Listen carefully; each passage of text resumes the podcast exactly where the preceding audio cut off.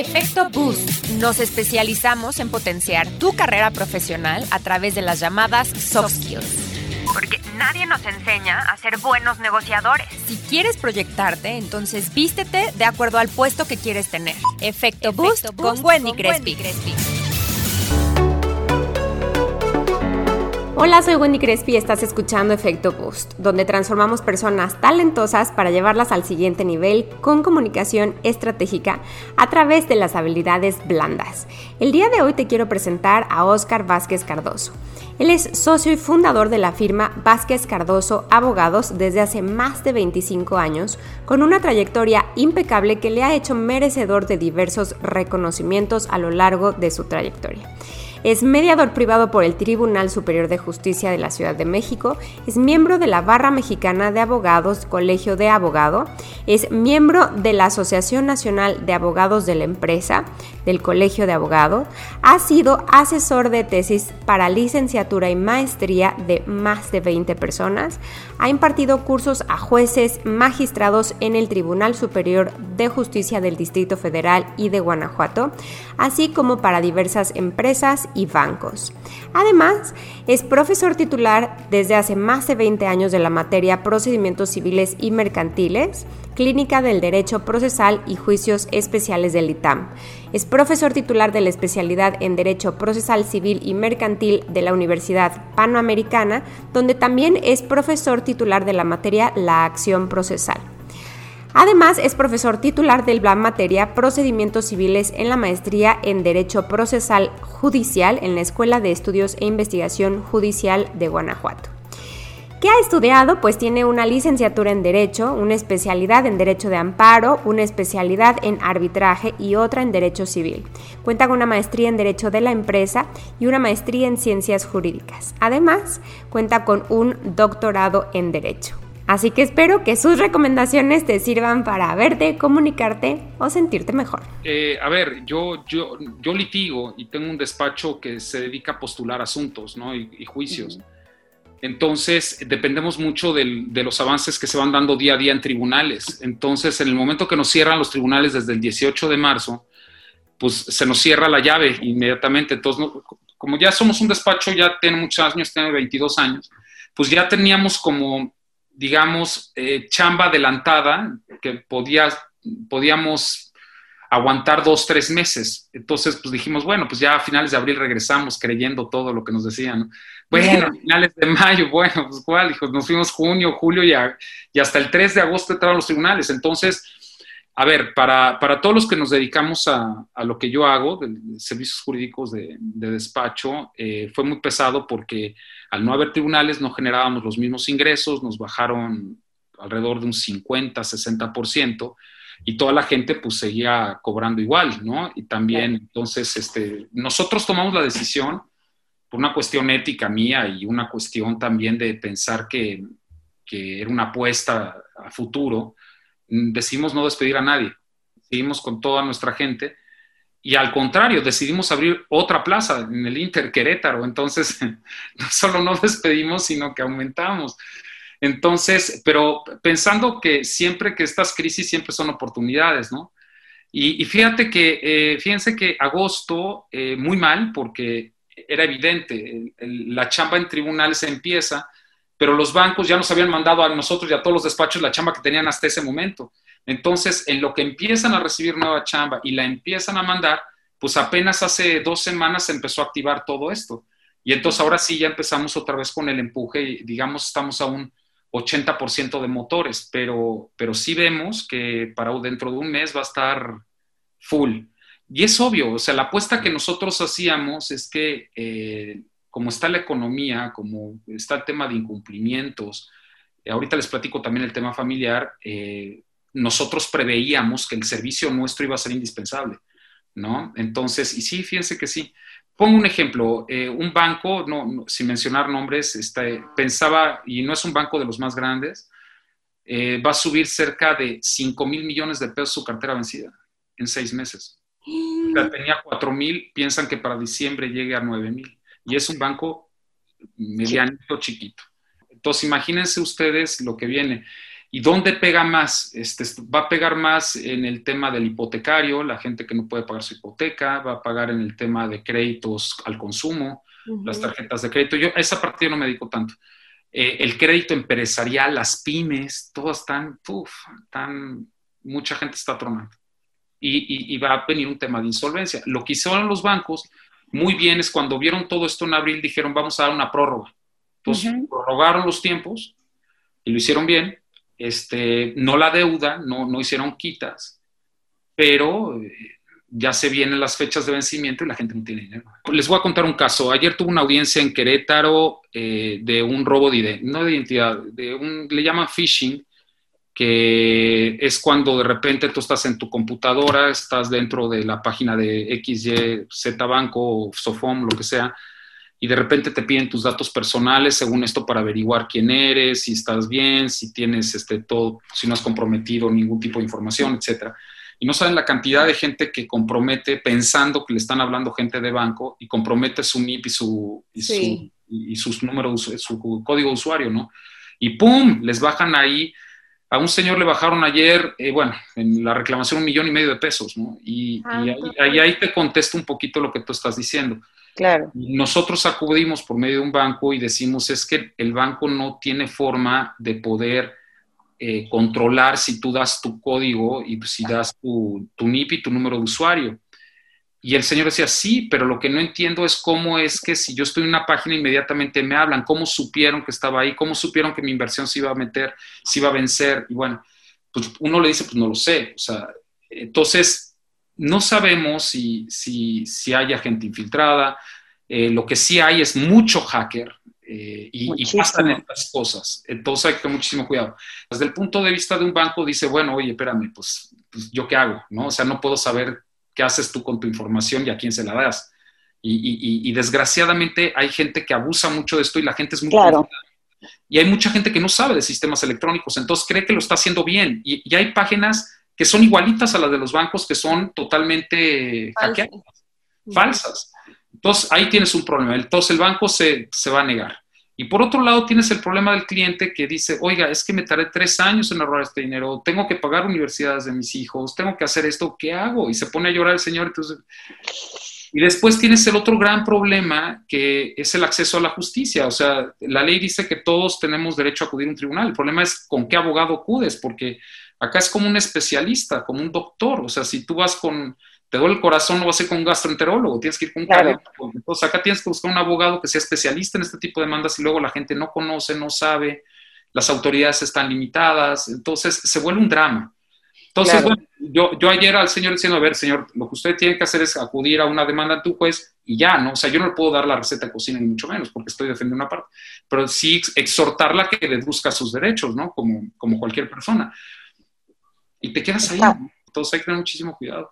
Oye, ¿y, los, divorcios están al orden del día o qué? Ese, es lo otro que te iba a contar. ahorita hablamos de cosas materiales y patrimoniales, ¿no? Eh, pero la parte familiar, fíjense que se dio un incremento en violencia familiar de alrededor de un 25 a 30%. Sí, eh, significa que el confinamiento eh, generó temas familiares fuertes significa que hay relaciones de pareja o de hecho, las que ustedes quieran, matrimonio, concubinato, lo que sea, o cohabitación, eh, no tan sólidos, eh, no tan profundos, eh, o sepa Dios, pero el caso es que se ha generado un tema de violencia fuerte y se han incrementado los divorcios, sí también. Aunque ya no es el divorcio la fórmula tradicional de resolver asuntos. O sea, antes sí todo el mundo estaba casado y buscaba el divorcio. Ahora hay muchas situaciones de personas que viven juntas sin estar casadas, pero sufren violencia familiar. Entonces ahí está. Y, y ¿saben qué fue dramático? Que en estos seis meses, desde el 18 de marzo hasta el 3 de agosto en el DF, toda persona que sufrió una violencia familiar presentaba electrónicamente, eh, porque eso sí se podía hacer, eh, ante un juez eh, que estaba ahí de turno, eh, una medida cautelar, oiga, me pasa esto. El juez nada más decretaba la medida cautelar, pero no daba trámite al asunto hasta que no estuviera abierto el tribunal. Entonces, todos los asuntos están rezagados. Entonces, inmediatamente se tomaba alguna medida, ¿no? Sepárense de cuerpos, lo que sea, eso sí lo pueden hacer. Pero la continuación del juicio, hasta el 3 de agosto. No, no, no, no. Claro, entonces por eso era muy importante que abrieran. Y ahora el dilema en el que estamos es que los abogados que nos dedicamos al litigio, pues es que por el tema del COVID no pueden abrir a todo el mundo. Tienes que ir con citas, entrar al tribunal te toma dos horas en la mañana, a cada juzgado cerca de una hora. Entonces, imagínense, los pobres pasantes están ahí como locos, ¿no? Entonces, se está volviendo muy complicado. Si yo pudiera hacer una recomendación a la gente que pudiese llegar a tener un problema presente o futuro, eh, la mejor forma de enfrentar un problema eh, antes de acudir a un abogado es estar lo más estructurado posible para enfrentar ese problema. cuando hablo estructurado es que si estamos hablando de un tema patrimonial, el, que tengan un contrato, el que tengan los papeles conducentes. No saben la cantidad de veces que, que los clientes no tienen ni siquiera esa información en relación a un conflicto patrimonial. Entonces, lo primero que yo les diría a toda la gente que tienes contratado algún servicio, pudiese llegar a un tema patrimonial, el tener toda la información disponible. Eh, vamos a pensar, una casa, una hipoteca, pues tener su contrato original de, de, de compra-venta con la inscripción en el registro público del primer testimonio. Y si no lo tienen, ir al notario donde escrituraron y pedirlo. Segunda, es bien importante, ahorita es muy fácil, hay una, cuestión, una cosa que se llama buró legal, donde ustedes pueden pedir si toda la información en relación a ustedes o sus familiares, sus seres queridos, si tienen alguna demanda en su contra. Eso es muy importante, porque entonces ustedes pueden anticipar si alguien los va a demandar. Y, existe en Internet y se puede buscar. De hecho, si ustedes se buscan en Internet, a veces se googlean, hay muchos asuntos que ya se publican en Internet y que tú no tenías a lo mejor ni idea y ahí aparecen. Entonces, estar constantemente monitoreándose, monitoreándose a nivel de si hay un posible juicio, eh, eh, tener todos los papeles a la mano y eh, ante un incumplimiento, ante una situación de estas, tener la mayor cantidad de elementos documentales para poder dárselos a un abogado. Eso es fundamental, ¿no? Este, esto a nivel patrimonial. ¿Qué les diría a nivel familiar en, en caso de clientes? estructura la verdad es que no, no esperar, eh, la materia familiar es una materia muy delicada porque siempre está en juego como la temas sentimentales, demasiado personales, emocionales y aparte es, es, el daño también de terceras personas como pueden ser los hijos, ¿no? O familiares cercanos, etcétera. Entonces, e, el pensar que una estructura familiar, la que sea, la, que estemos hablando, pensar los daños colaterales que pueden tener nuestras acciones, no solamente con nuestra pareja por un, a lo mejor porque estamos enojados o tenemos una situación personal, etcétera, sino también pensar que, eso, que esas, esos problemas pueden afectar a terceros. Entonces, y pensar que nuestros problemas personales eh, en estos terceros pueden hacer, si bien nos va, arreglando el tema jurídicamente, que solo salgan afectados, pero que no salgan dañados.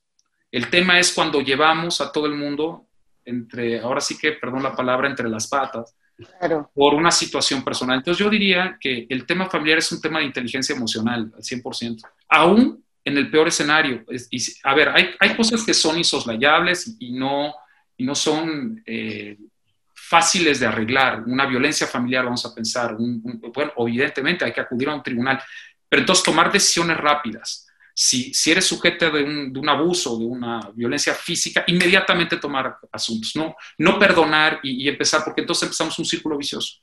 Claro. tomar decisiones rápido. Y, sobre todo tomar decisiones siempre pensando en tu eh, integridad personal y en la integridad de la gente que te rodea. Eso es lo importante. Y de los asuntos que no son tan complejos, pero que sí pueden llegar a ser complejos, tratar de tener la mayor inteligencia emocional. Ahora, la otra parte de la pregunta que tú me haces, ¿cómo le haces internamente aquí en el despacho? Eh, nosotros somos un despacho que tiene 22 años ya. Tenemos oficina en Guadalajara, en México y en Querétaro. Eh, yo soy un creyente de que el éxito de, al menos de mi despacho o de del negocio donde yo estoy, es ser institucional.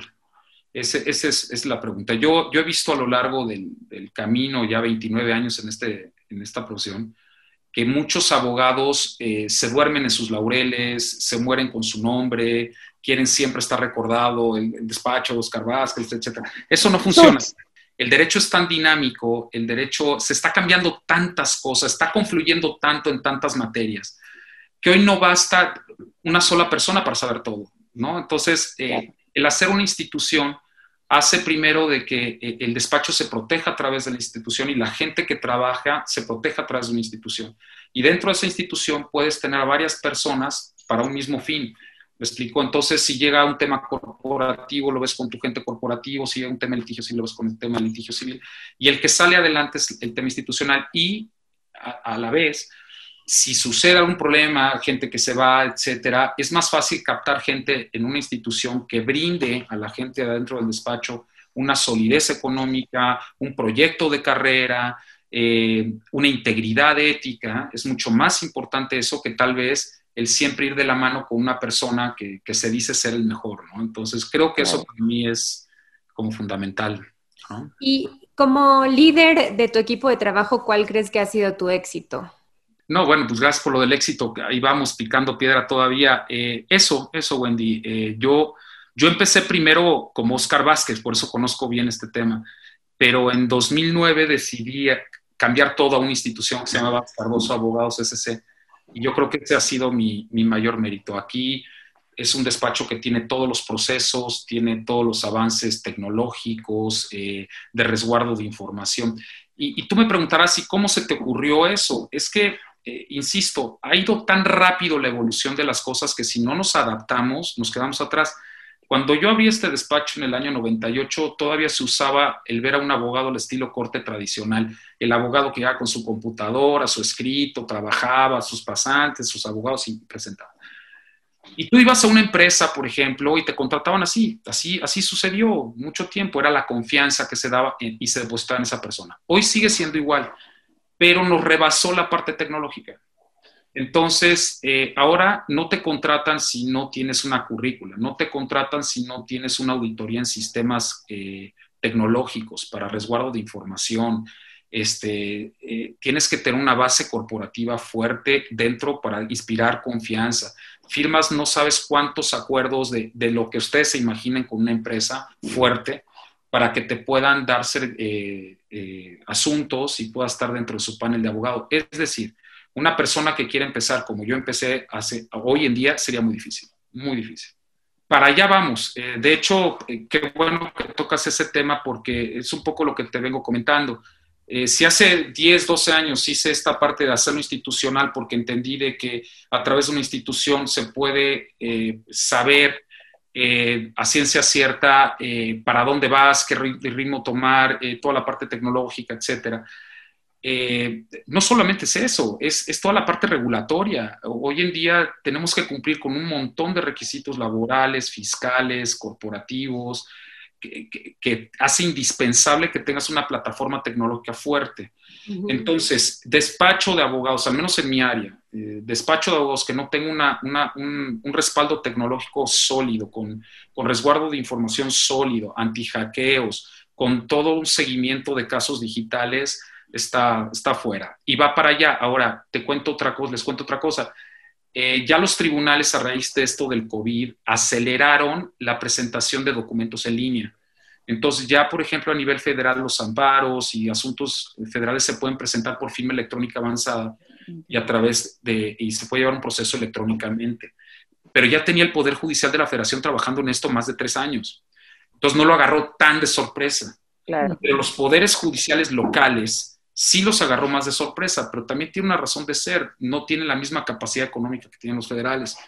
Entonces han ido, ahora sí que cada estado como puede, hay unos que los han hecho mejor, hay otros que ahí van, pero ¿a dónde voy? Todo va para lo digital. Es decir, no, me, no, te quiero poner un plazo, pero en un corto plazo, relativamente corto, todo va a ser o va a tender a ser digital. Nosotros ya aquí en el despacho ya estamos haciendo una sala de juicios orales, porque aunque ya los penalistas lo, hacen así, ahí se viene un Código Nacional de Procedimientos Civiles, donde eh, se va a poder llevar las audiencias a distancia. Entonces, despacho que no tenga toda esa plataforma tecnológica va a desaparecer.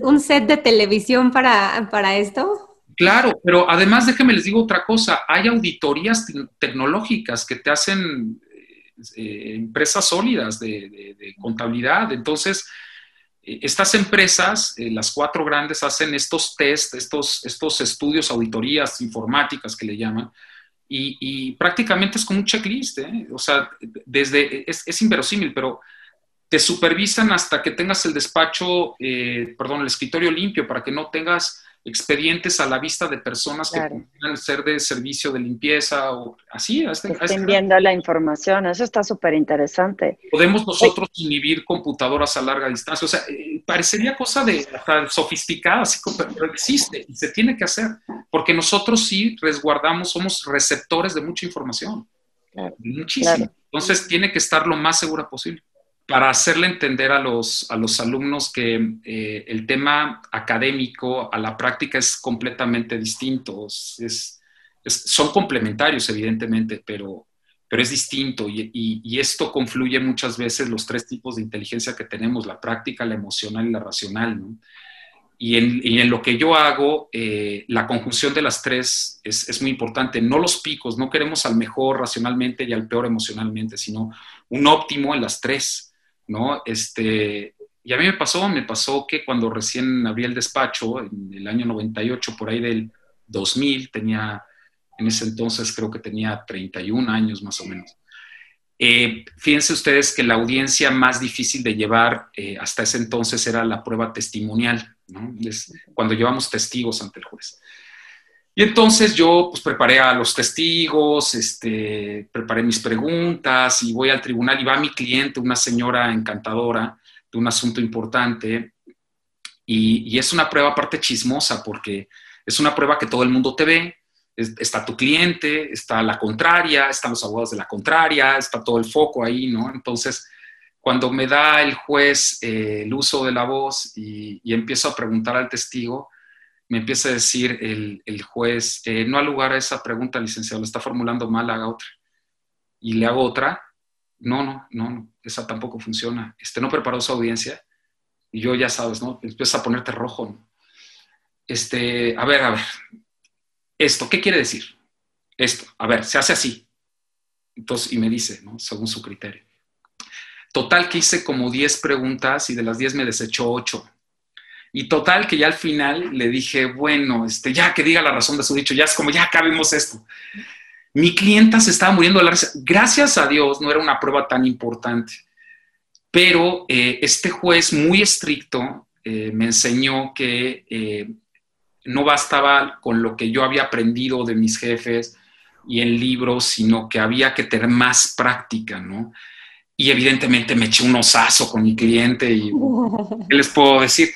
Pero, este, sí, hombre, pero aprendí mucho. Fue una, una lección que a raíz de, de, que me fue mal en esa audiencia, eh, evidentemente te pone los pies en la tierra, te ubica, te hace ver que la vida no es tan fácil, ni, ni la práctica es tan fácil. Y fíjense que en ese entonces, en esos entonces, yo, yo decía, cuando hacía el despacho, las primeras demandas, ¿qué diferencia hay entre un abogado de 29, 30 años contra un abogado de 51 que tengo ahorita? Y yo decía en ese entonces, pues ninguna, ve qué escrito tan bonito, ve cómo defendía a mis audiencias, todo bien, me iba muy bien hasta esa audiencia.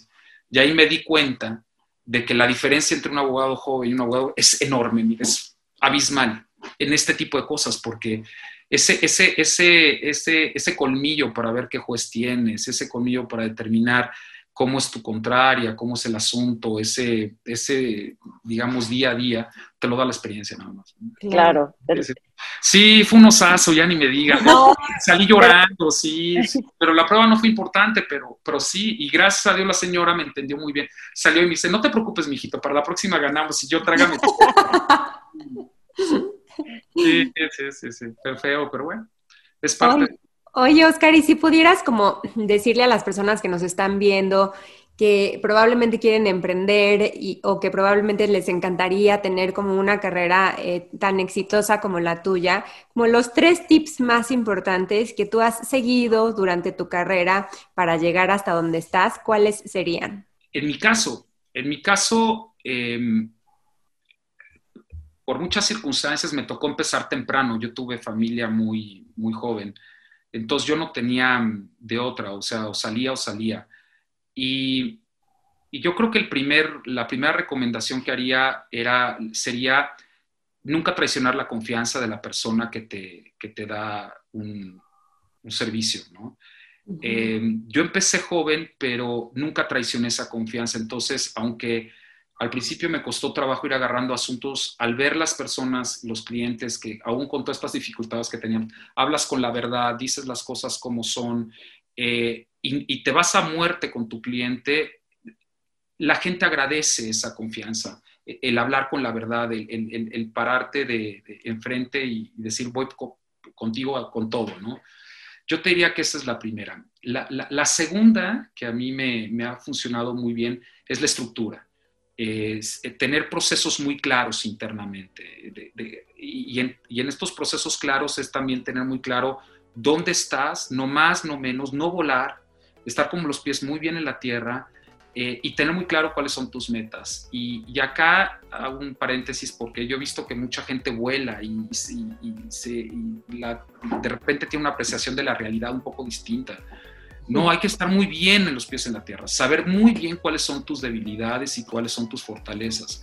Y, tus fortalezas hacerlas sólidas y tus debilidades tratar de superarlas, ¿no? Pero, pero al final eso somos, somos humanos, ¿no? Y la tercera que, que a mí me, me ha funcionado muy bien. Eh, miren, eh, en mi caso, el derecho toma tanto de, la vida de una persona que no se justifica solamente hacerlo por dinero. Es a dónde quiero llegar. Eh, lo que decidan hacer las personas en el ámbito que se quieran desarrollar, que verdaderamente hagan un apostolado de eso, vivan de eso, o sea, no, no, solamente crean porque es su trabajo, sino porque realmente están convencidos que eso son, para eso nacieron, para eso son buenos, ¿no? Entonces yo, eso le meto mucho a mi gente, yo mismo trato de hacerlo. Esas convicciones éticas, personales, etcétera, no solamente aplicarlas en tu vida profesional, aplicarlas en todo, tener una coherencia de vida, una coherencia de vida recta, ¿no? Este, siempre con derecho y por la derecha, ¿no? Entonces yo creo que esas tres premisas son las que me han, a mí en lo personal creo que me han, me han venido bastante bien. Muchísimas gracias, Oscar. Yo también me llevo muchas cosas. Este, Ay, muchas gracias. Estoy muy contento. Sí, sí. A ver si, repetimos otro día. Que se repita pronto. Claro, claro. Y, el mayor de los éxitos, la verdad que sí. Muchas gracias. Muchas gracias por compartir unos minutos con nosotros el día de hoy. Espero que hayas disfrutado muchísimo el tema. Recuerda que tu actitud determina tu altitud en los negocios. Si te gustó el audio, ayúdame a compartir con aquellas personas que crees que les podría ayudar a impulsar su carrera. Déjame tus comentarios y sígueme en las redes sociales como Wendy Crespi. ¡Chao!